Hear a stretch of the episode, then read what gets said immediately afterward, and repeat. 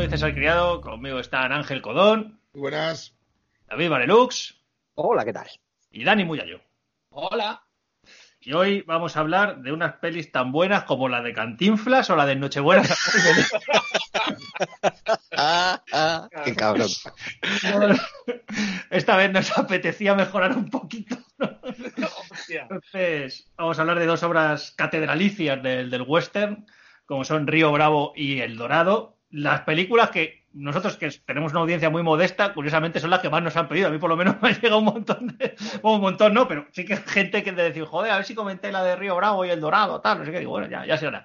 Pues ya lo vamos a Otra, otra más comentadas de la, de la historia. ¿El qué? Estas son las típicas que están más trilladas que la hostia, ya. Mm, están trilladas, pero no te creas que tanto, ¿eh? Que yo estuve viendo en Ivos por curiosidad y no te creas tú que del Dorado vi yo mucha historia por ahí. No, Río Bravo más, sí. Río Bravo Claro. Sí. Bueno, de- de- es que Río Bravo al final es el Tom Selleck, ¿no? De, de Indiana Jones. Al final. Sí. Porque joder, tiene un montón de eso de. Pues eso, lo, lo típico, lo de John Carpenter que se inspiró para hacer Asalto a la comisaría tre- Distrito 13, todas esas movidas, ¿no? O sea, vamos a soltarlo ya todo, pues el Venga, lastre, vamos- vamos y ya lo podemos dejar detrás, ¿no? Venga, dale, dale. Tira, tira. No, no, pues ese, yo, yo por, por 25 pesetas ya soltar el primero. ¿Quién más quiere soltar? Hombre, habrá que hablar de, de ante el peligro. Ah, También, claro, también. claro, claro, claro. Venga, venga, dale, dale, dale. Ya que estás. No, pues nada, que bueno, lo que sabe todo el mundo, ¿no? Los, los Tonselex. Eh, eh, Howard Hawks y John Wayne se enfadan mucho, muy fuerte porque sale la película de Solo ante el peligro y es antiamericana y un sheriff nunca haría eso. Y decide Howard Hawks dedicar el resto de su carrera a hacer la misma película constantemente para, para ponerse en contra. Afortunadamente le suelen salir muy bien.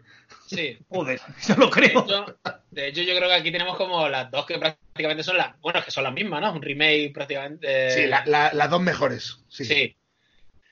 Sí, sí. Pues para, para mí, para, yo sé que esto igual no es lo más popular, pero pa- a mí me gusta más el Dorado que Río Bravo. A mí también. Claro, porque es que es un con el 2.1. al- No, pero que al final es que coge todos los aciertos de, de Río Bravo y los, y los fallos, digamos, que los pule. Por eso es mejor. A Porque me es pasa- un 2.1. A mí me pasa una cosa con las dos películas que está un poco en la línea de lo que decís.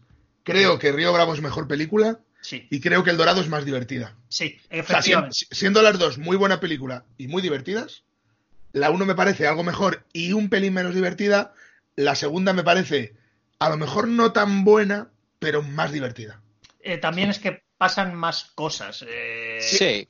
Tienes eh, la familia McDonald, to- todos- todas esas relaciones, interrelaciones entre miembros del pueblo. En la primera no tienes tanto. O sea, en Río Bravo tienes eh, las cosas que pasan en el hotel y demás, pero no hay tantas relaciones que vienen de fuera de- del entorno cerrado de, de los protagonistas. Entonces, también por eso le dan más dinamismo a la película. Sí, el, do- el Dorado está como enriquecido, vamos a decirlo así. Tiene Sí. como más, más condimentos. Está como un poquito más, más elaborado. Yo creo que también el reparto, para mí, ¿eh? esto es una cuestión personal, creo que el reparto del Dorado, sin, sin, sin desmerecer a, pues, a, a Dean Martin y tal, pero creo que a mí, para mí, igual es también por predilección personal. A mí Robert Mitchum es que me, me flipa como actor Sí. y claro, pues... a mí- Pero es creo que, no hostias, Dean Martin Pero está hace muy mucho bien en mejor Río Bravo. ¿eh? Joder, es que hace Bien, mucho pero, mejor de pero. Robert Mitchum es otra cosa. Sí, pero Robert Mitchum hace de como que como de Robert Mitchum que se ha levantado pronto. Y, pero es que a mí, a mí Robert Mitchum es que me, me encanta, entonces No, claro, hombre, igual- sí, sí, sí, es la hostia Robert Mitchum. Sí, es que por eso digo que son dos películas muy similares. De hecho, pues eso, son prácticamente un remake, no puro, pero es la misma historia, Sí. absolutamente. Y, y, evi- y son muy parecidas, con el tono muy similar. O sea, es- hay, hay muy poca diferencia. Pero a mí me sorprende más Dean Martin, que con Sí. todos los respetos es peor actor, Sí, Mm. claro. que Robert Mitchum, que es mejor actor, sin decir que Dean Martin sea malo, pero Dean Martin es un actor pues más de, de- de cosas ligeras. Es un actor más limitado, mucho más limitado. Claro. Y hostias, es que Dean Martin en Río Bravo igual es su gran papel. Sí, Hostia, sin duda. que, eh, roba, roba la película, ¿eh? Claro, Sí, es sí, que tiene Ese momentos rollo en Río sudado ahí, tío, como mola, tío, ese rollo. Pero además es que está muy bien físicamente representado, tío. Los tics que tiene ahí de tocarse la barbilla, tío. El rollo aceitoso de la piel. Es que está muy, muy bien eh, pillado. eh, de estar borracho, Dean Martin sabía bastante. Sí, eso te iba a decir. Yo es que eso probablemente por experiencia propia, porque el, el colega le daba durísimo. ¿eh? Joder. No, pero Bueno, esto, estos estos le pros todos, yo de- creo. Sí, Eso te iba a no, decir, pero- sí, aquí abstemios me parece que había pocos.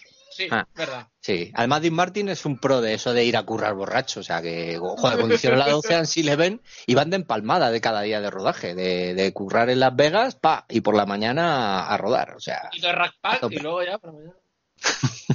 un martini y pa... Y a, y a- a currar. Tiene que ser. Joder. Claro, coño. Bueno, vamos a ver, de. bueno, yo qué sé. Ángel, a ver, ¿de qué barrio bravo? Venga, vamos. Pues bueno, eh, a ver, como hemos dicho, esto es una respuesta realmente a Solante Peligro, que sabemos que es la película en la que Zimmerman y ay, ¿cómo se llamaba el guionista? Bueno, ahora no me acuerdo, me acordaré. Eh, pues era la época, recordad, de todo el asunto de la lista negra.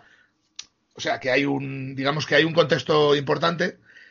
Y entonces, pues, Zimmerman en el 52, creo recordar. Eh, Carl Foreman, Carl Foreman era el guionista, que se olvidaba. Eh, y entonces, en, en un momento dado, eh, ven esta película que recordamos que es un sheriff al que le van a, a un- a- al mediodía van a llegar unos tíos y le van a dar para el pelo y no encuentra a nadie que le ayude. ¿no? Entonces Howard Hawks y John Wayne ven esta película, se enfadan muy fuerte, como he dicho antes. Están ahí, maldito sea, no podemos permitir esto. Entonces, un europeo Hawks, aquí a claro, decirnos lo que hay que hacer. Howard Hawks se enfada a nivel western, o sea, eh, Howard Hawks se enfada a nivel cinematográfico en plan, esto no es un western, ¿no? o esto es una deconstrucción del western, pero cuando se decía de manera peyorativa. Y eh, John Wayne se enfada por se enfada con la bandera americana, eh, puesta así como una como una como una capa y dice, esto no es americano. No, Y además- voy a, voy a llegar a ser este hombre. Claro, di- dice, además dice cosas como, eh, no digo que no pueda pasar esto, pero esto no es americano. O sea, puede pasar, pero no será americano. Puede pasar, pero en tu puta casa, ¿no? Aquí no. pero no en América. Entonces deciden hacer una película. Bueno, nunca, nunca ha sido oficial, pero es oficioso. O sea, se supone que, que sí que lo han admitido en círculos. Entonces hacen una película en la que se haga todo lo contrario, en la que haya algún tipo de, de amenaza externa ante una comunidad cerrada y la comunidad decida poner todos, eh, arrimar todos el hombro. Entonces, ¿qué es lo que sucede aquí? John Wayne, para defender de una humillación a su ex ayudante, Dean Martin, que ha caído en el alcoholismo después de un des- desencuentro amoroso, digamos, y ha caído muy fuerte en el alcoholismo y en, y en la mendicidad. Eh, para defenderlo de una humillación, encierra a un famoso macarra, ¿no? De, Sí, a uno de que, la lía por allí, sí. el clásico cowboy que la lía y que. Pues un, un Clampton, vamos para entendernos. Sí. Lo El meten en la hermano- cárcel. Sí, El hermano tonto del mafioso de verdad. exactamente. Entonces llega el hermano y le dice: Venga, eh, vamos a arreglarlo esto. Deja salir a mi hermano. Y John Wayne, como es un señor de antes, dice: No. Antes el honor. Te No podría turno, Claro, podría. Nadie ha muerto. Bueno, sí, ha sí muere un señor. Sí. O sea, de hecho, muere un señor en el bar y dice, pero le dan poca importancia, es como, sí, bueno, tal, no sé qué, no te lo vas a llevar por mis cojones. O sea, no es, no es tanto por la ley, sino por mis cojones. Entonces, con un por mis cojones empieza el rollo este, y ya, pues estos señores malos empiezan a asediar la comisaría donde se encierran estos señores. Dean Martin tiene que superar sus problemas con el alcohol, y hay un joven pistolero, que esa es un poco la base Sí. Sí. de, de- de la película que tienen que defenderse ante pues los raids estos que hacen los malos. Y esa es básicamente la historia, no tiene mucho más. Sí, sí, es una historia. Aquí- pues, Hay sí. a- otro, otro Tom Selecazo que se, que se me acaba de, de venir a la cabeza, pues eso, lo, lo que decimos del asedio de, a la comisaría, también eh, eh, George Romero dijo que lo utilizó para la Noche de los Muertos Vivientes. Ahí tenéis otro dato que ya sabíais. Es eh, es un western, pues eso, eh, muy urbano. Es un western en el que no hay grandes cabalgadas, hay ni, ni un horizonte ahí con las montañas rocosas. No, es un, un pueblecillo donde transcurre todo y es un western de personajes porque, aparte de que está Ricky Nelson, que es un pistolero que viene a trabajar al pueblo, como, como ha dicho Ángel, también está por ahí Angie Dickinson, que es eh, una jugadora, ¿no? Profesional, parece. Bueno, profesional. o sea, una jugadora que se, dedica, que se dedica a ganar dinero jugando. Una, una vividora, vamos a decir. Sí, que de hecho iba a ser una prostituta, pero finalmente, pues, pues rebajaron. El decoro, decoro. Sí, sí. Y esta también, como no, eh, Walter Brennan. ¡Hombre! Hombre, Walter Brennan tiene que estar siempre. Claro. Qué poco Qué funciona. grande es el qué- cabrón. qué poco me funcionan siempre en las películas estas, ¿eh? Eh, la, la, pues las clásicas jovencitas, ¿no? Eh, actrices, eh, digamos, de la época, que se enamoran de un John Wayne ya curtido. Sí, Y se enamoran muy fuerte, además. sí, sí, queda un poco rarillo. Sí, porque todo lo bien que funciona eso en, en El Hombre Tranquilo, Sí. con Maureen O'Hara, en todas estas películas, es que eso. Bueno, a a Angie Dickinson no te la crees. O sea, no, no que no te creas su papel, pero no te crees la relación con el sheriff. No, es que además, eh, no, no estando mal, pero sí que está muy forzado. Porque es, eh, es que es muy absurdo. Ella llega al pueblo supuestamente para pasar la noche, por así decirlo, y como que cae ya súper enamorada en cuanto le ve. O sea, una película que luego tiene un tono muy crudo en muchas cosas, ahí es que es como que de golpe es como muy de cuento. Entonces, no sé, queda, Es- queda raro, queda forzado. Es, es lo peor de la peli con diferencia, ¿eh? La Sí. relación romántica y tal es un horror. Es que no, no tiene, sí, no tiene ningún sentido. En esta película es lo peor. Y, Y, lo- y además no hay mucha química tampoco, ¿no? Con- no, entre no hay- ellos, tío. No hay, no hay ninguna. ninguna. Hay más, hay más entre, entre el, el- ¿Cómo se llama este? El tío que tiene como el bar este, el, el- el hispano. El, Sí, el, Eh, Carlos era, ¿no? Carlitos, Mm. Carlitos. Y que con, con su mujer y con la otra, que vaya- también vaya pareja, con, con que, que estos dos. No, no, es que eh, lo- eso que luego da momentos eh, cómicos, el, el- el aporte cómico prácticamente está en esta parte de, de la película, en lo que es en la relación entre ellos dos, pero es que a mí por lo menos ni siquiera los gags me funcionan bien, porque como son esos gags de que ella habla mucho y el otro que te calles, que no sé qué, no sé, parecen un poco ahí el, dos sacapuntas, ¿sabes? Es un poco A matrimonial. mí me hace gracia, ¿eh? A mí me hace gracia el rollo de. Es que mi mujer que va a decir que me ha pegado una torta por mirarle a la otra, no sé qué. A mí eso me hace mucha No, gracia. no, no, tío. yo te, te digo en la, entre la relación de, de John Wayne y, y Angie Dickinson, no con la de Carlos con la mujer, que esa sí está Ah, bueno, a, a- a- mí me hace, me hace cierto chiste, ¿no? Sobre todo la escena esa de con el corpiño este va a salir una mierda, ¿no? es también muy de señor mayor, sí, a sí. mí, a me, decir. me- me flipa también que esté igual de viejo John Wayne en esta que en El Dorado. Sí, es- está viejísimo. Está congelado en el tiempo el cabrón, Tiene- ¿eh? En esta peli que tendría 50 años más o menos, sí. pare- parece que tiene 70. Está viejísimo. Sí, sí, sí, sí, sí, sí. En lo único en lo que se le nota, o por lo menos yo sí le noto, que han pasado años es eh, cuando le ven moverse. En el movimiento sí le veo en el dorado más cascaete. Pero lo que es físicamente está igual. Como aquí parece que tiene 10 años más, pues dices, venga, pues vale. Pero está, está hecho caldo. O sea, en esta Sí. está hecho polvo. Luego, de- a mí, también otra de las cosas por las que me gusta más el dorado que esta es el personaje de Ricky Nelson. A mí no me termina tampoco de gustar demasiado, fíjate. No estando mal. El, el Ricky Nelson en esta peli está metido para, para hacer taquilla. Sí, Que se nos Ah. olvida, se nos olvida que estas películas en su momento no se hacían para ser grandes obras maestras de la historia del cine, como lo son ahora. Claro. Sobre todo después de, la- de que los Callers du Cinema las, las pusieran otra vez arriba, ¿no? Truffaut y esta gente, pero se nos olvida que estas películas son obras de consumo de la época, hechas, de hecho, pues como una respuesta a Noon y encima, pues para hacer taquilla, y que meten a Ricky Nelson porque es la estrella juvenil de la época. Es como si meten ahora a Justin Bieber A Justin Bieber, sí, Claro. en un western. Lo que pasa es que funcionan bien porque es otra época y eran otra gente. No mamarrachos como ahora. Sí, claro. De, de todas maneras, en el, en el duelo de canciones que hay, vamos, el Dino se lo folla, pero vamos, por Hombre. todos lados. De hecho, jode, cuando entra Ricky Nelson, jode. Es como, Sí. cállate, hijo de- Joder, sí, sí. Y luego cuando, arranca en la canción es como, tío, pero la otra me la puedo creer dentro de un western, tío. ¿Sabes? Un rollo ahí muy sobrio, el otro con, pues es un pequeño acompañamiento de guitarra, cantando armónica, vale, me cuadra perfectamente. Pero cuando mete el otro el ritmo de rock and roll, tío, es como, no, no, no me pega con esta Además, mierda. además que sobra totalmente porque viene de un primer número musical que está bien y tal, ahí tranquilito, que va muy acorde con el ritmo de la película y con todo lo que ha ocurrido, y de repente esa segunda canción seguida además es como, me sobra, pero vamos, por Sí, sí, lados. además es que sienta mal porque el, el tono y pues eso, cuando está cantando Dean Martin, la de My Rifle, My Pony and Me, eh, joder, que está John Wayne mirándoles con la sonrisilla, tal. Sí. Y de golpe el otro se arranca ahí con su rock and roll de puta madre y es como de, pero tío, ¿en serio? que estáis aquí asediados y venga, let's rock. Pero, decía- pero eso es una cosa que no tiene el Dorado. Hubiera molado que, que Robert Mitchell se hubiera cantado una canción, tío. Que mira, no cantaba mucho, pero. Y que ahí. bla, bla, bla. como el García en los Cowboys, que empezara a tararear.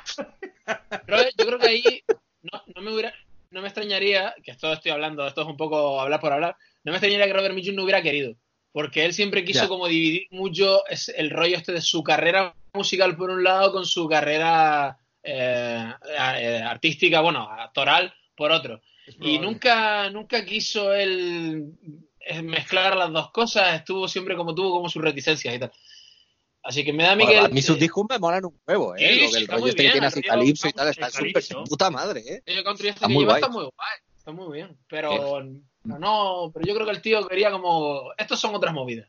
Hombre, y está bien que sea así, ¿sabes? Porque, joder, vale que la peli es, es más o menos un remake, pero es que si también te mete un número musical ya sería como rizar el rizo, ¿sabes? Decir, venga, coño, ¿sabes? Que, que es exactamente la misma película. Entonces, por, por defender un poco a Ricky Nelson, ajá, eh, hay que recordar que cuando esta película tiene 18 años, creo, o sea, Sí. es muy jovencillo.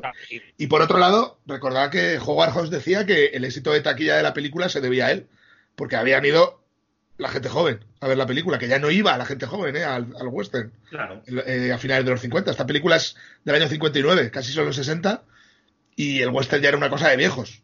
No, no, sí, como maniobra comercial es redonda. Y a ver, que, que el tío, que no queda mal, además, no, o sea, él no está mal, o sea, no lo ves y dices, joder, madre mía, vaya interpretación de mierda has hecho, no, o sea, el tío está bien, cumple, y en, en el personaje en la película, pues bueno, funciona, lo que pasa es que también tenemos eh, la comparación con El Dorado, que evidentemente, pues hombre, James Caan es James Caan, entonces, claro, que- también desluce le- más por eso. Sí. Le- Yo creo que también le hace de menos lo bien que está Dean Martin, lo bien que está John Wayne, o sea, y, y bueno, y Walter Brennan, lo bien que están todos alrededor de él. Y claro, él, sin estar mal, no luce tanto. No, claro, Sí. efectivamente. Exactamente. Es que te- es que Pero, es por- eh, pero estoy de acuerdo, que yo, que yo creo que está bien. Es decir, pues eso, si, si, eh, si lo comparas, es el, el más flojo, pero no hay nada que chirría. Igual que la Angie Dickinson sí chirría, es, él para mí me parece que, que- que está perfectamente en la peli. Además, el, el personaje mola y las cuatro acciones concretas que tiene, yo creo que le da mucha vidilla, ¿no? O sea, a, a mí sí, a mí sí me mola. Y, y Angie Dickinson yo creo que chirría porque tiene un papel de mierda. ¿no? Sí, no. Ya, ya, ya, ya. El problema es que Claro, está, claro, está ahí para hacer lucir el rollo este de la relación interés romántico, porque John Wayne, por alguna razón, en esta, todavía en esta época estaban empeñados lo, pues, Howard Hawks y otra gente en hacernos creer que es un tío atractivo. O sea, no, y no, no digo que no tenga atractivo, es un tío que mide 1,90 y tantos, eh, tiene su porte y tal, pero es un señor de 50 años que parece que tiene 70, que, que nunca. O sea, John Wayne en El Hombre Tranquilo es un tío atractivo Claro. Sí. y, y- y lo notas y tiene, pot- y tiene el potencial ese. En la diligencia todavía, si te gusta ese tipo, también. Mm. Pero aquí no es atractivo, aquí es un señor mayor que, que está pegando a la chapa. Sí, sí, que Sí. está ajado y que se tiene que ir con una tía 20 años más joven que él para dar la sensación de, mira, ch, que te parto la pana. Yo me he ¿A, dónde vas? Con, con aquella Angie Dickinson encima. efectivamente. Claro, Es que, es que si me dices, si me pones a una fea, ¿sabes? A, un- a una, a, una, cas- a una solterona, me lo puedo creer. Me puedo creer esa relación. No, o una tía no tan despampanante. Te ponen igual Claro. a una Katy Jurado, por ejemplo, que en aquel que era un poquito otro Sí, rollo. por ejemplo, Katy Jurado, pero Claro. Angie, Angie Dickinson en el, en el 59, que tendría pues 27, 28 años. Claro, joder. por favor, ¿quién cojones se cree eso? Es que vamos. Es que, además es que la ves ahí con el corpiño ese, que es un pibón que alucina. Claro, es, es que es Ves al abuelo. Me he puesto esto. Eh, ¿Qué te parece? "Eh, me gusta, pero bueno, no te lo pongas para otros. Póntelo. Venga, por favor. Por favor. Pero señor, váyase usted. Claro, váyase usted, señor, por favor. Váyase a matar a los malos. Voy a saber obras, venga, que usted ya está en edad. Claro, no, pero a ver, eh, lo que pasa es que es lo que decimos también, eh, tenemos que entender que son, pues eso, lo- los tips por los que tenía que pasar la película. O sea, Sí. Mm. te- Pero es, cuanto es a- que tú, tú pones, es por que- ejemplo, a, a Gary Cooper o a Cary Grant, que son Sí. tíos atractivos de verdad. Claro. Pero es que John Wayne es un señor que tiene una. John Wayne tiene un atractivo a medio camino entre un mulo y, Li- y Liam Neeson. O sea, estaría un poco en ese rollo.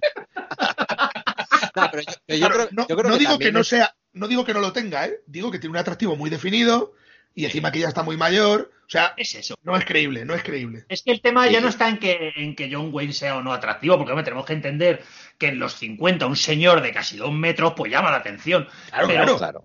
Claro, No, pero ese Y que ha tenido, y que ha tenido su atractivo en, un- en a eso voy, o sea, el problema es que está muy mayor. O sea, es que aparte Claro. de que lo sea, porque es mayor, es que estaba aún más viejo, estaba ajado. Entonces ves a un John Wayne, pues lo que lo que tú dices es que parece que tiene 70 años, que le ves y dices, pero señor, jubílese usted. O sea, que es que está mayor. Entonces, claro, Sí. le comparas con Angie Dickinson, que es un bombón, y dices, pero hombre, que esto no hay que se lo crea, por amor de Dios, que en el pueblo hasta el enano ese mexicano en. No, pero, yo creo que es, es otra de las imposiciones de la época. Igual que lo que estamos diciendo de intentar atraer al público juvenil con Ricky Nelson, pues yo creo que si tenías que llevar a la señora al, al cine, pues algo le tenía que dar para ellas. ¿Que no funciona? Sí, pero eh, yo, creo, yo creo que era casi obligatorio el que tuviera eso. Que a día de hoy es casi obligatorio en películas que dices, pero ¿por qué metes una trama de interés romántico en esta peli de aventuras que no lo necesitas, ¿sabes? Claro, pero que- porque es eso, a ver, es que Howard Hawks pues, es un director mm, clásico y tiene los tips clásicos que él cree que tienen que pasar Pero por que- ellos. que- Entonces, Pero que además que no creo que no sea así ni siquiera dirección de, o sea, elección de director, sino, joder, en esta época que es una época todavía muy de estudio, en la que los directores todavía no tenían nombre, pues joder, me imagino que vamos, que el- ese, ese tipo de cosas es que vendrían antes ni siquiera de firmar el contrato, o sea que... sí, Sí. está claro que es, que es algo por lo que hay que pasar. Pero bueno, que al final es algo casi anecdótico, tampoco tiene un peso en la película especialmente relevante. No, Está. tiene, tiene las tres intervenciones mínimas, aparte del interés romántico, que es ese momento que ella lanza el, el, el jarrón por la ventana, bueno, sí, el- la maceta está por la ventana y tal, para llamar la atención. Y dos cositas más, no tiene, no tiene mucho más. esta- Bueno, pero por lo menos yo que sé, está bien eh, la parte que es esa típica en la que, que ella le ofrece la habitación a él para que pueda descansar y ella mientras Sí, vigila. Y no sé Que ella Eso vigile, eso sí, mira, eso está bien. ese lado. Sí, que luego tienes es el rollo este de, de Howard Hughes de, de, de cómo él relataba a las mujeres. Porque tiene ese punto de que, siendo un tío que, que evidentemente es un tío más, clas- más clásico que nada, y bueno, la película en- es muy arquetípica, las mujeres sí que tienen un componente, digamos, de carácter. Sí, sí, sí, sí. Sí, lo que Sí. pasa es Que que también lo veremos en el Dorado. también- Sí, sí, claro. No sé, el problema está en lo que ya hemos dicho, por no decir más veces, que, que es una química que no existe entre un señor muy mayor y una mujer que está, pues eso, en su momento de esplendor. Por cierto, recordemos Howard Hawks que a lo largo de su carrera solo tuvo una nominación al Oscar y no lo ganó. Ojo. Y solo tuvo un Oscar honorífico, creo que le dieron en... Sí. cuando se estaba muriendo ya. Sí, sí, sí, sí. Acojonante. Sí, sí, sí. Vamos. Y de- yo, yo creo que esta, para mí por lo menos, cuando yo pienso, sobre todo cuando pienso en, en western, en western clásico, a mí la primera que me, viene siempre a la cabeza es Río Bravo. Creo, creo, creo, que, es- creo que es como la que ha quedado en el imaginario colectivo. Es que, es que yo creo que sí. todos los componentes de lo que llamamos un western, un western, digamos, situacional, vamos a llamarlo así. Sí, no, además un western en el que los personajes se podían llamar Ringo Kid, eh, Bell Star y cosas así. ¿sabes? Sí, sí, sí, sí, Era ese totalmente. arquetipo, eh, para mí. sí, el, el western de Hawks nunca es, nunca es desmitificador. Es Claro. todo lo contrario. Es, es western de, de, de decorado, como llamo yo. Aunque, Sí, sí, sea- sí, aunque, es. esté, aunque esté rodado en, en espacios abiertos. Es un western de manual. O sea, el, Sí. el western de manual. O sea, es, O sea, es así. todo lo, todo lo moderno que es Ford, por ejemplo, Sí. no lo es Hawks. No, quiero- no- y no digo que sea peor, ¿eh? simplemente digo que es distinto. Porque- diferente.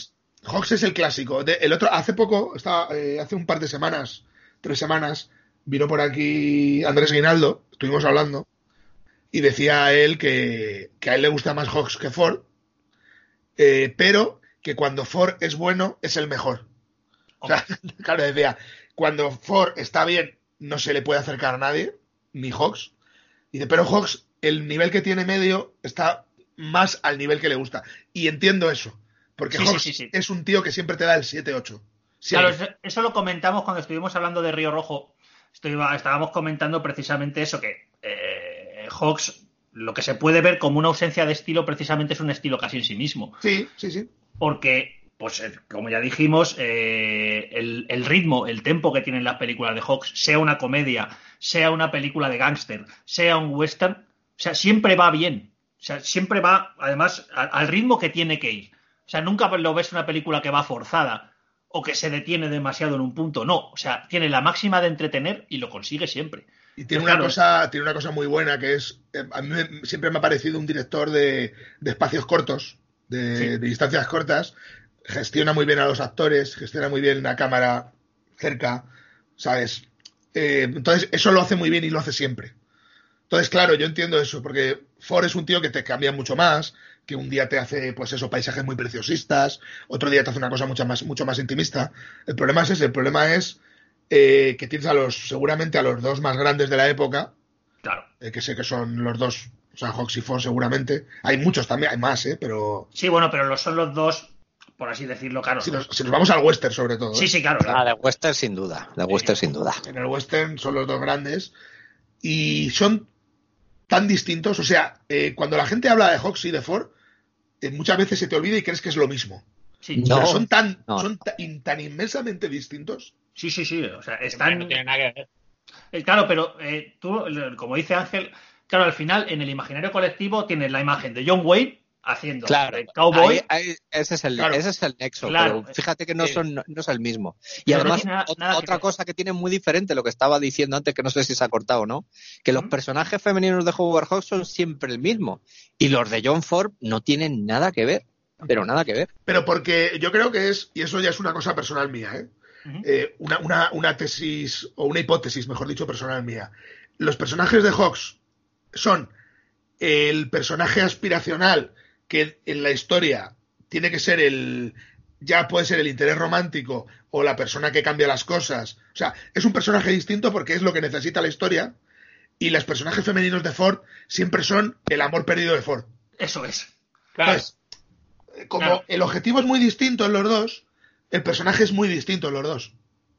Sí, porque además eh, uno habla desde la añoranza y prácticamente el dolor de, personajes femeninos, pues eso, que él, que él, él, mm, pues como era una persona, como ya hemos hablado en tantas ocasiones, pues eso, que tenía sus, sus taras, por así decirlo, emocionales, ves que está muy volcado en, las propias frustraciones o- o problemas que él pudiera tener en cuanto a las relaciones sentimentales. Sin embargo, las de Hawks, pues es, es un papel escrito de una mujer, punto. O sea, sea más o menos eh, construido el personaje, no tiene nada que ver. En otro es un pozo mucho más personal. De todas formas, eh, estéticamente la película es, es curiosa, porque no sé, ¿no le veis que tiene como un pozo hispano muy potente? Sí, pero porque son Sí. los western estos fronterizos, ¿no? Que, que tienen mucho, mucho, mucho mexicano. Tienen, un, tienen ese toque.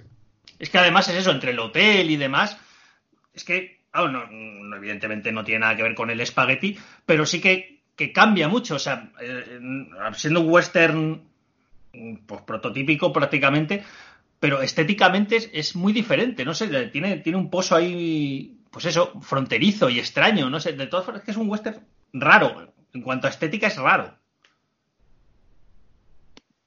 Yo creo que es un poco por lo que estabas diciendo tú antes, ¿no? El rollo ese urbano, el que no hay grandes espacios abiertos. Es, o sea, el espacio más abierto que vemos es la calle, esa principal del, del pueblo, que se ve un poquito más de paisaje al final. Entonces, eh, quizás siempre, por lo menos, hay un par de planos, aunque sea en el opening de la película, de, de alguien llegando al pueblo, algo. Aquí hay bastante ausencia de, de eso, ¿no? Sí, sí, sí, que están ahí enterrados. Y luego también, algo que le da también el toque hispano, es la canción de De Huello, que es muy importante en la película, y que, joder, te pone la piel de gallina, la verdad. Sí. Joder, nivel, nivel musical, joder. la leche. Sí, sí, sí. Pero vamos, salvo. Incluso, y no me parece una mala canción la que hace Ricky Nelson, ese rock and roll, lo que pasa es que no pinta, pero tampoco No. es un mal tema, ¿eh? No, no, canción, la canción está muy bien, lo que pasa Es es que encima comparado con la de Dean Martin, que sí que sí que pega, Claro, sobre todo en, en aquella época. claro, pero, pero la película en general, musicalmente, incluso el score de la película, que acojonante, ¿eh? es muy bueno, Fua. es muy bueno. Sí, sí, Sí, de, de hecho, hay una cosa con el score del Dorado que no me funciona para nada. Yo creo que el score de, de Río Bravo sí que pega mucho con el tono, pero en las secuencias a la que van en el Dorado hacia el bar, creo que es, que es más 60 ya, hostia, a mí me saca mucho de la peli, ¿eh? No, no, no me funciona igual. Ah, sí, pues es, más no, moder- pero- es como demasiado moderno, ¿no? Tiene Sí. como, una, como los sonidos que utiliza además. Eh, el bajo, hay un bajo electro, Sí, o sea, un bajo, bajo eléctrico que, que, que- que marca mucho y, para mí me saca un poco. O sea, mola, en sí mismo mola, pero no me funciona en, en la secuencia. Sin embargo, aquí todo el score sí acompaña mucho y, y sí que te da esa ambientación que necesita. Ah, pues no me he fijado peli, yo. no me he fijado yo en la del, en la del dorado. No, no, Sí. no he reparado en Ah. ello. Sí, tiene Sí, como sí, una, sí, sí. alguna guitarra que suena más eléctrica, más intenta, Sí. está como Y medio fíjate- camuflado, pero sí que, sí que chirría un poquito. Y fíjate que eso, que eso, eso es una virtud al final en, en Morricone, ¿no? que, que además es un sello de impronta, el, el mezclar el, eh, la gran orquesta con instrumentos electrónicos y tal, ahí no acaba de funcionar porque lo llevan a un, a un rollo un- demasiado, entre comillas, happy, ¿no? Y en, en Morricone es más dramático. Eh, entonces, claro, ahí, ahí es donde yo creo que es la utilización o, pues eso, que no son los medios, sino cómo los utilizas. Pues Suena no, no. casi como a, a country and western, pero demasiado actual. Claro, sí, sí, sí, correcto. Oye, pues no me he fijado, pues ahora no sé, luego me la voy a poner, porque tengo curiosidad, la Esa, verdad. esa secuencia, esa secuencia en concreto, tío, para mí canta la traviata. Es yendo al bar, ¿no? Decís. Sí, me parece que es esa que van ahí como suena- por suena- el pasillo, todo, sí. Ah, Suena- pues sí, sí. Pues me Suena, en, varios, en varios momentos y ya escucharás. Ya. A mí me pasa lo mismo, porque sobre todo hay una guitarra por ahí que también que es como, eh, ¿por qué suena así? Suena como muy estridente. Claro, no sé. claro. No sé, no, no sé, ¿tú has sido consciente de eso, Ángel? ¿Te has dado tu cuenta? Bueno, alguna vez tampoco. eh, lo- hay una cosa que tiene muy buena Río Bravo y es que gestiona bien la tensión. Mm. Entonces yo creo que David y Dani, como son músicos, pues. pues Tenemos esa puta manía de no La poder disfrutar de las cosas. pillan mejor, eh, pillan mejor eso. Sí que hay alguna guitarra y tal, pero yo no. O sea, no es que no me haya dado cuenta, pero que no le he puesto mucho. mucho Mm. O sea, no me ha sacado de la peli. El No, tema no. principal, el de los créditos del Dorado, igual, es como, hostia, no, ah, no, no. Sí, que está, te saca un poco ahí de, de época, ¿no? Sí, sí, que dices, no, no, no funciona igual que, por ejemplo, los del Dorado. Que lo único que me saca de, o sea, del Dorado de Río Bravo, lo único que me saca es la de Ricky Nelson, es la que, que creo que no pega. es única no, que no pega, que no pega. Sobre todo, compara- el problema es sobre todo si haces la comparación. Porque si, si te ves como me ha pasado a mí, que me he visto las dos pelis, me he vuelto a ver las dos pelis seguidas, se nota, sí que canta. Si Sí, te ¿no? la ves igual por separado, te la ves sola, si te ves el dorado así, por, sin comparar y así eh, suelta, no lo vas a notar tanto. Pero claro, al tener una, poniendo la comparativa, joder, pega un, pega un cantazo potente.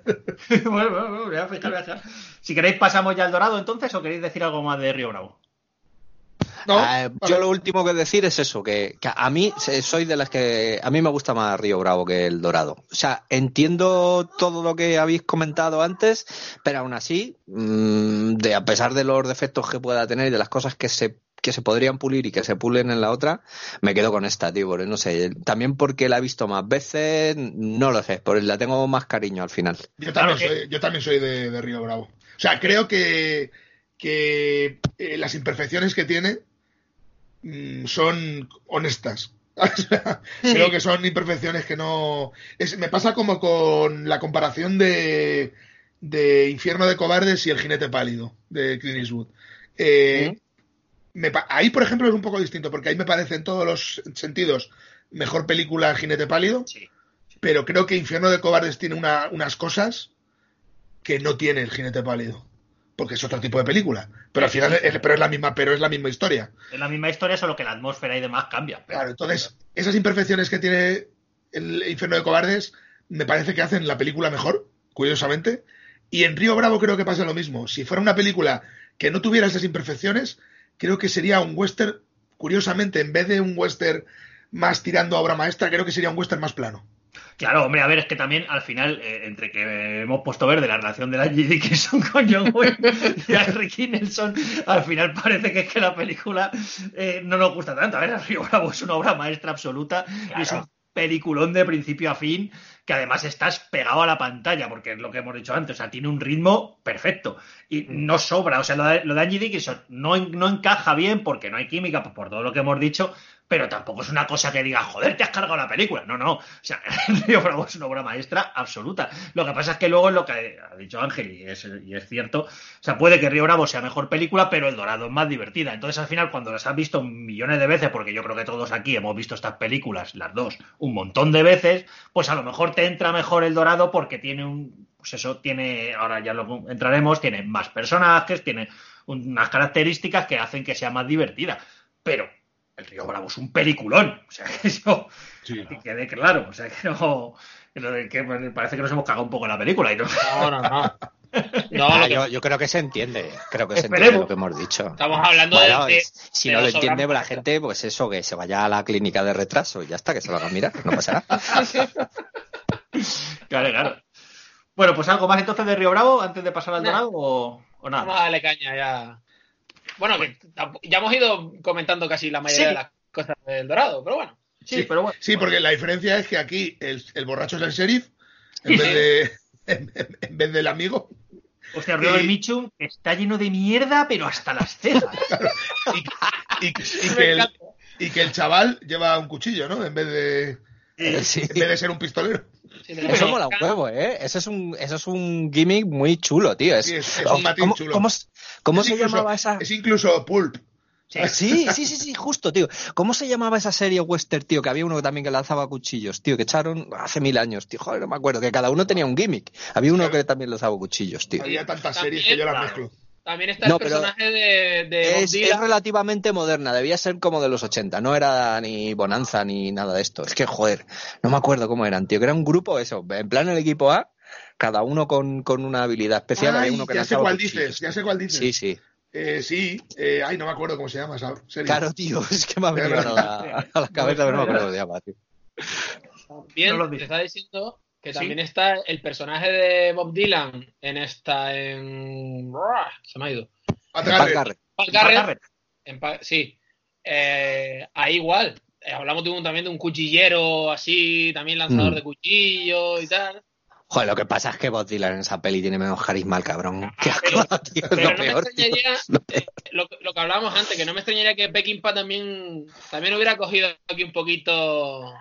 Hubiera seguido Ah, un poquito. sí, seguro. Sí, sí, sí, Es que seguro, el, seguro. personaje, el personaje de Mississippi mola muchísimo. Aparte de que James Caan ya mola, pues porque mola. Joder, es que James Caan lo mo- Sí. en los westerns en los que sale, eh, ¿cómo se llama la de Peking Pass que sale también? En la de con Charlton Heston, el ten, ten- ¿cómo es? Eh, Mayor Dandy es, ¿no? Yo, Dandy. Sí. Sí, qué grande, tío. Ahí Pero está luego, también eh, cojonudo. Aquí el traje que lleva, que parece que, que te has puesto el Red Dead Redemption y que te has puesto un traje ahí, el- ¿sabes? El, el El más raro que has encontrado. Sí, el sí, de, hecho, de hecho, la coña con el gorro mola mucho, ¿no? De, ¿Dónde bajan ese sombrero A mí, ridículo? me cho- de crío, me ponía muy nervioso las películas del oeste que ponían a lo mejor a alguno de los tíos, en vez de con sombrero de cowboy, Con con, bombín. con un bombín, ¿sabes? O con cosas así. Ahora le doy otro valor, ¿no? Pero, pero en su momento me jodía mucho. El sombrero es, es steampunk, tío, si lo piensas, es el típico. De... Sí. Sí, es como una chistera baja de vendedor de crecepelos. Sí, sí, total, total. Es así, sí. pero porque claro, era de su amigo, que era una especie de trilero y tal. o sea, Claro, es que es, que es muy de eso, es de Taur, ¿no? sí, sí, es Y que luego es así. la, la chaqueta esa de cuero que lleva con flecos, que los Sí. flecos, ya sabéis, que estoy muy en contra de los flecos. Hombre, y cualquier persona decente. Mal, mal, flecos bien, El, mal. el- el western de flecos, pero aquí me lo, aquí me lo espaguetis de garropa, tío. Eso no se tiene que llevar nunca. Que- y que luego además eh, tienes que anotar las cosas del personaje que, que mola es que es eso, o sea, que es atípico, ¿no? Que no sabe disparar, le dan un pedazo de trabuco ahí. Sí, sí, sí. Claro, es que ese tipo de cosas, joder, es que el personaje mola muchísimo, porque es que son personajes sí, que no se te olvidan en la vida, lo de, pues eso, ¿verdad? James Caan con un trabuco disparando ahí cerquita de la gente y tal. Muy gracioso. mola- Además. James Caan debe ser el tío con más hombros de la historia del mundo, tío. ¿Qué hombros tenía ese hijo de la gran puta, tío? Sí, Que sí que sí, tiene- sí, pero espalda- parece que tiene la cabeza hundida de lo grande que tiene los hombros, tío. Tenía, tenía que, que, que amortiguar un poco el rollo de que fuera pequeño. Claro. Cuatro por Hostia, cuatro. En Rollerball yo creo que no le pusieron ni hombreras, tío. O sea, porque- Es como Glenn Danzig, pero sin mala leche, ¿no? Pero bueno, esta peli ya es del 66, que joder, también tener, eso es una de las cosas que también hay que darle mérito en eso a Howard Hawks, o sea que es que es su penúltima peli, que ya era un señor muy mayor. Tenemos que entender que Howard Hawks aquí ya era bastante mayor, tiene setenta y pico años. Y la peli tiene un ritmo que es que no para. Sí, sí, sí. sí, sí. Sí. De hecho, en ese sentido, en sentido de ritmo y de, y de, de lo que decís de diversión, es que sí, es, es, mucho mejor peli esta en ese sentido. Y la ves y yo creo que ha envejecido mucho mejor que Río Bravo en ese y sentido. Es curioso porque la película que parece que en algún momento se va como a perder porque todo este momento en el que sí que salen del pueblo, que esto sí que no pasa en Río Bravo, que se va por ahí, que parece que John Wayne, por cierto, es un influencer de la época porque conoce a todo Dios, allá donde va tiene colegas.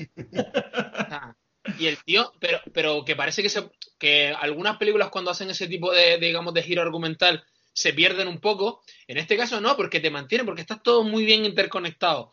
Todos los personajes al final tienen como una relación unos con otros. Ese, ese personaje también que es súper carismático con la, la cicatriz, ese malo, malo, que no es tan malo, porque en realidad no es tan...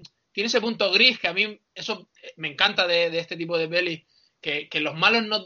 Tampoco son un tío tampoco tan malo, porque tienen como ese código de honor de mira, a mí me encargaron ese trabajo y yo lo rechacé. Y esa conversación claro. que entre los dos y tienen como esa relación que lo hace más íntimo y le da como un, un interés como, no sé, creo que, que, que le da un cabo, valor ahí añadido. Claro, es que ese malo que, que, comentas tú, que es un personaje muy potente, al fin y al cabo está haciendo lo mismo que ha hecho John Wayne al principio, ¿no? Porque en esta lo que nos cuenta es eso, que eh, John Wayne se pone, a eso, con un pistolero a sueldo, que se pone a cargo de una de las familias que hay en el pueblo que quiere pues eh, apoderarse del agua y de una serie de cosas que en, en, una rivalidad entre, entre dos familias, pero como ve que su amigo, que es Robert Mitchum, que es el sheriff, le dice, oye, no te juntes con ese, que es un desgraciado, pues al final deja, deja el trabajo, pero el otro es que está haciendo exactamente lo mismo que ha hecho John Wayne, el trabajo que ha dejado John claro. Wayne es que ha cogido él. Entonces entre los dos tienen un código de honor que al final casi tiene más honor el malo que el bueno, porque luego ahí ya la resolución del tiroteo ya tal, sí. pero, pero claro, es que en la peli, si te fijas, te pones a pensar, es que pasan un montón de historias, porque está lo de la familia de los McDonald, que es la otra familia a la que se enfrenta el, el, malo de esta, que John Wayne al principio, sin querer, mata al hijo, la hija le mete una bala a John Wayne, una bala que tiene la alojada en la espalda y que nunca se ha sacado. O sea, es que todo eso hace que la película se enriquezca muchísimo porque pasan mogollón de historias entre que luego a Robert Mitchum también le disparan y pasa ese momento en el que parece que le han dado como un tiro que no ha sido nada y el John Wayne que tiene la bala de hace 25.000 años y está ahí el hombre súper jodido y el doctor haciéndole más caso a John Wayne que al otro y tal. Y que por cierto, aquí tenemos también a señorita en corsé. Sí. que se enamora de John Wayne, a ver. Sí. Pero bueno, como también tienes la, la, otra historia de amor, que también es un poco ahí, un poco sui generis, pero por lo menos tiene como más, ese personaje tiene como, yo creo que tiene como más sentido. Sí, fíjate. a ver, hay que decir que está como más, está más machacada. Sí, sí el personaje sí. de, de Charlene Holt es mayor también que Angie Dickinson en, pero es la misma edad, lo que pasa es que han pasado 10 años. Eh, claro. Sí, pero te hacen ver como que es más mayor también. No, no, sí. es, es, más mayor que Angie Dickinson en, sí. en Río Bravo, pero debe claro, ser de la misma quinta. Eh, pero claro, es que han pasado 10 años, no, pero han pasado 8 años o por ahí, ¿no? Más sí, pero, pero fíjate, el, el, tratamiento del personaje, le dan como un pasado común, como de, sí, ah, exacto, que yo te he conocido desde que has sido una niña, claro, sí, sí, Claro. Aquí, y ahí es donde aquí, te funciona, ahí es donde funciona que bien. Aquí sí funciona. A ver, te sigue pareciendo un te sigue pareciendo raro porque John Wayne está todavía más viejo, ¿vale? Sí, sí. Pero sí que es cierto que aquí tiene, tiene su sentido. Sí, y también eh, inciden menos en ello. También no tienen tantas escenas juntos como en la otra de, pues lo que decíamos, esos gags de conversaciones muy largas de ella habla mucho, el otro habla poco. En este no, en este son dos o tres encuentros esporádicos y además que te, con tres pinceladas, pues, como ha dicho David, te deja muy claro el rollo de nos conocemos de antes, no sé qué, no tal. O sea, tampoco inciden más, como luego hay otra relación amorosa entre James Caan y la hija de los McDonald's, pues tampoco inciden mucho y queda mejor, pero también por eso, porque como están pasando tantas cosas en la puta peli, tampoco se pueden parar con esto. hay una cosa que me encanta de esta peli, que, que además es de las de las pelis buenas del oeste, porque sí, sí, solía pasar mucho en las malas, pero en las buenas no es tan habitual, uh -huh. y es el uso de los colores. Sí. Es una peli de colores, es una peli donde Río Bravo era una peli más amexicanizada, ¿no? Con ese, uh -huh. nar ese naranja polvo, ¿no? Sí. sí, sí, sí, total. Aquí hay un uso del color que me flipa. que ya es casi el este pues western de finales de los 60, principios de los 70, ese, ese, esa película justo antes del nuevo cine americano, que también vuelve a hacerlo más gris todo. Son esos años en los que se utiliza el color casi como el color de los años 30, ¿sabes? Sí. como el color de, de Robin de los Bosques y ese tipo de películas. Sí, colores muy vivos.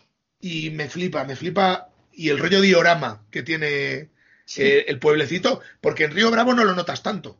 Río Bravo es, es- está más centrada, yo creo, en los personajes, más angustioso. Sí. Aquí es como más decorado, parece un parque temático.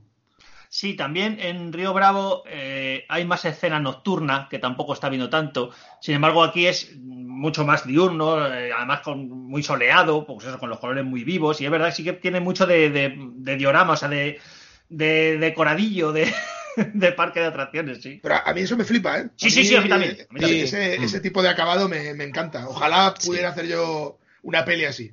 No, no, sí, Pero es que además yo creo que a día de hoy eso es, es, es harto complicado, porque ahí ya entra también el producto, es decir, el, el tipo de film que se utilizaba, película, eh, los claro. etalonados. Yo creo que eso ya también, igual con medios digitales, lo puedes, digamos que imitar, pero al final un producto químico y un producto físico tienen cosas que son irreproducibles. Se pasa un poco como con las maderas y eso para instrumentos musicales, que es que ya por mucho que quieras imitar, es que las condiciones no son las mismas. No, pero porque es lo que decimos muchas veces, pero como el mate painting, o sea, tú por mucho que ahora quieras hacerlo Mm. digitalmente, no es lo mismo, o sea, no tiene esa fisicidad.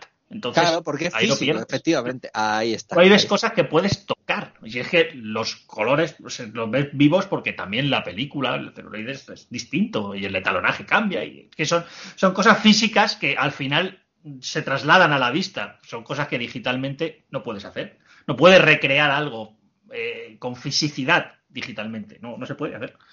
Entonces se nota. Entonces, no sé, esta es una peli también con un tono más crepuscular que la otra. Tiene un tonillo más a, pues esto ya se está acabando también. Mm. Y que también, eh, oye, que es lógico, que, también ya estaban mayores aquí todos, ¿eh? Yo creo que él también, principalmente, este eh, Howard Hughes. O sea, yo creo que él estaba, Hawks, que diga, eh, estaba, estaba el hombre ya que se estaba viendo en las últimas. Pero no, no es lo mismo que un director, sobre todo tipo Hawks, esté mayor a que esté mayor el actor principal, ¿sabes? O sea, porque Ya. si, si están en la misma línea, si están conectados, es que, o sea, yo no veo en El Dorado, por ejemplo, sí, con el rollo de la herida y todo eso, sí, y ahí lo salva. Pero yo no veo a un John Wayne machacado. Nos vuelve a mostrar un John Wayne enorme, ¿sabes? Un John. Wayne titánico. Poderoso. Tiene una puta bala en la espalda y da igual. Sí, sí, sí, ¿Sabes? sí. Es como, Además le dicen, sácatela rápido y dice, ah, paso. Claro, es como, no sé, eh, creo que, y, y, oye, y el dorado me encanta, ¿eh? ya os lo digo, que a la otra le doy una décima más, o sea, tampoco Sí. hay tanta diferencia. No, no, sí. Y, esta me parece más divertida, pero qué oportunidad, entre comillas, perdida de Hawks para hacer una peli de despedida casi. sí. De decir, no, no, es que me voy a despedir con John Wayne. Que, porque luego encima hace Río Lobo, y Río Lobo sí que para mi gusto baja. Mucho. A mí baja bastante. o sea, Para, baja para mí es una peli que es una peli normalita.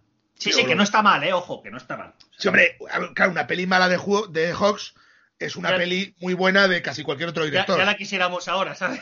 Claro, eh, pero el problema es ese. El problema es que Río Lobo ya baja y es una pena. Y yo creo que esta película era cojonuda, sobre todo teniendo a Robert Mitchum ahí para apoyarte en él. James Caan es un actor no como Ricky Nelson cuando empezó, que no era nada. O sea, era un cantante que no había actuado nunca. O sea, no sé. eh, es como, ay, qué pena que con ese John Wayne, pues que ya aquí ya está que nos aguanta los pedos. Eh, Sí, o sí, totalmente. es- es- eh, todavía lo ves que te puede dar una hostia, Sí, pero, Que lo, pero que lo ves que ya está bajado. Pero es que ¿no? lo que comentábamos antes, igual que físicamente está prácticamente igual, pero es que, joder, es que la- al andar se le nota una barbaridad. O sea, Sí. se le nota muchísimo. A pesar de lo de la excusa, de lo de la bala y demás, los movimientos se le ve que son movimientos lentos, claro, de señor, pues mayor. A ver, Es que además, normal. tú ves, por ejemplo, que es de unos años después, de poquitos, eh, eh, joder, eh, Valor de Ley, Sí, y en Valor de Ley, que está más machacado en teoría por papel y todo, lo ves como más, con más fuerza. con más vigor. Sí, es como, ¡ah! ah, ah", Sí, ¿sabes? sí. El, rollo, el rollo pirata casi. Sí, sí, está más vigoroso. En esta que está como muy cascadete. No sé por que- y, y que, no, que no era tan mayor, que tendría 50 y muchos. Es lo que decimos, tendría, en la otra tenía 50 y en esta 58 a lo mejor. Sí, pero que- de 60. Claro, él cuando llega a los 50, a los 50 años, yo creo que pega un bajón físico de la hostia. Sí, un bajón muy Eh, sí. Que también era muy habitual. Estamos hablando de que de películas de hace muchísimos años y evidentemente la gente no envejece igual. Claro, efectivamente es que tenemos que entender eso, el contexto de que los tiempos han cambiado, que ahora un señor de 50 años es un tío joven, medianamente joven, pero los 50 años en los 50 no es lo mismo. Eso pero- también hay que entenderlo. Por ejemplo, y luego ves, por ejemplo, el hombre, el hombre que mató a Liberty Balance, Sí.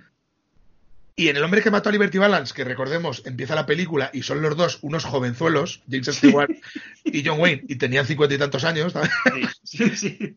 Eh, evidentemente ahí, por si vas a la edad, no te lo crees porque es imposible creérselo, pero Claro. la película funciona de puta madre.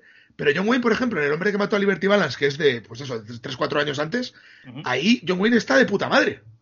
Sí. No sé si Sí, es el sí, color o qué, le, o pasa, lo que, lo que le pues, saca las arrugas. Pero es como, ¿por qué Hawks se empeña en sacar a un John Wayne machacado, pero el papel que hace no es de tío machacado? No, no, no, es de un tío, pues eso, que es prácticamente un titán. Le está viendo y dice, pero señor. Es que tú ves a Tom Donifon en El hombre que mató a Liberty Balance cuando está en plan guay, Sí. y, y ese tío sí que es el John Wayne que puede gustarte o no, pero sí, que sí que es el tío que puede tener su atractivo, su rollo ahí, su macarrilla. Claro, tú ves la, escena, honorable. la escena, por ejemplo, del bar, del hombre que mató a Liberty Balance.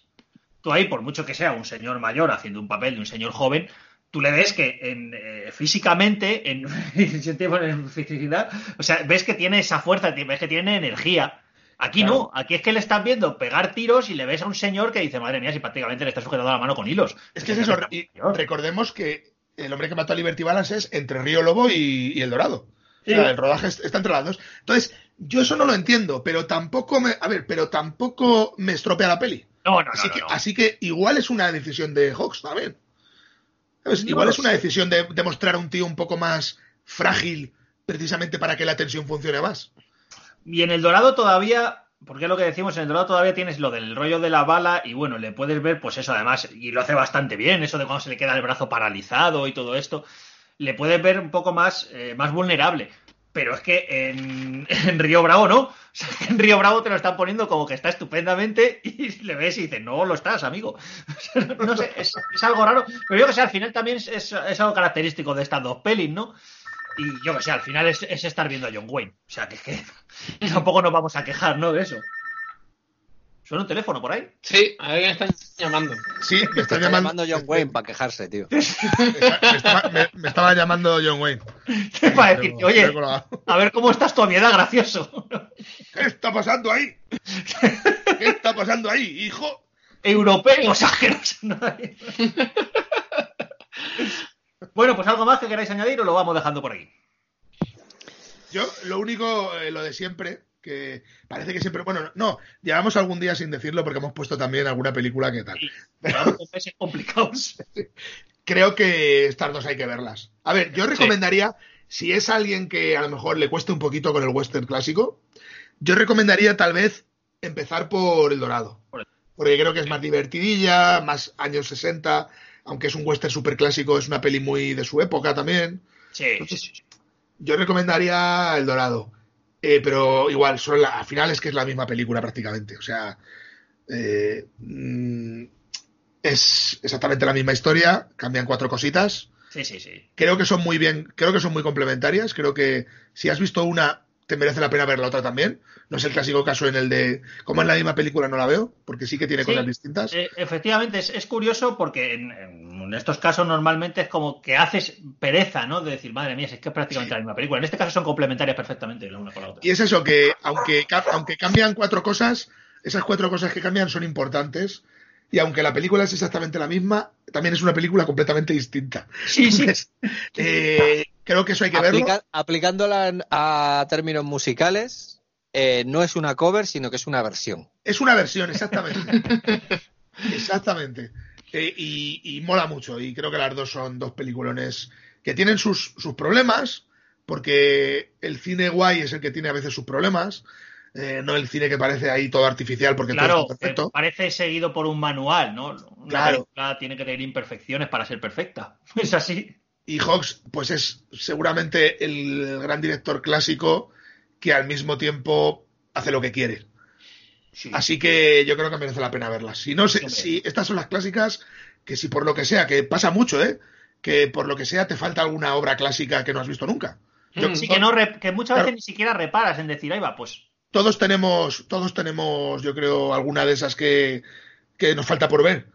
Eh, pues es una, ahora mismo, además confinados como estamos a Sí. nivel mundial, creo que es un momento cojonudo porque, y encima, sobre, sobre todo a la peña que le hayan gustado, pues los asaltos en la comisaría 13, cualquiera de las dos versiones y tal, o, o- o las mil películas que hemos dicho que se han hecho a, a través de esta, porque es una trama que se ha repetido miles de veces, eh, ca- casi en el 70% de los capítulos del equipo A, por ejemplo.